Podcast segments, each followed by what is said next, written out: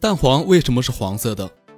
生活中人们一直都觉得蛋黄越黄越有营养，这样的说法有依据吗？其实，蛋黄颜色的深浅取决于蛋黄中叶黄素的含量，而叶黄素事实上并不具有什么营养。什么是叶黄素呢？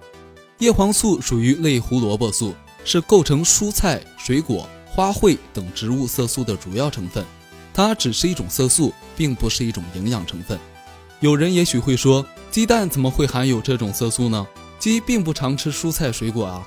对，鸡虽然不常吃这些东西，也不常吃胡萝卜，但是却主要以玉米为饲料。玉米是什么颜色的呢？黄色。没错，玉米也是含有这种类胡萝卜素系列的色素的，所以蛋黄自然而然就是黄色的了。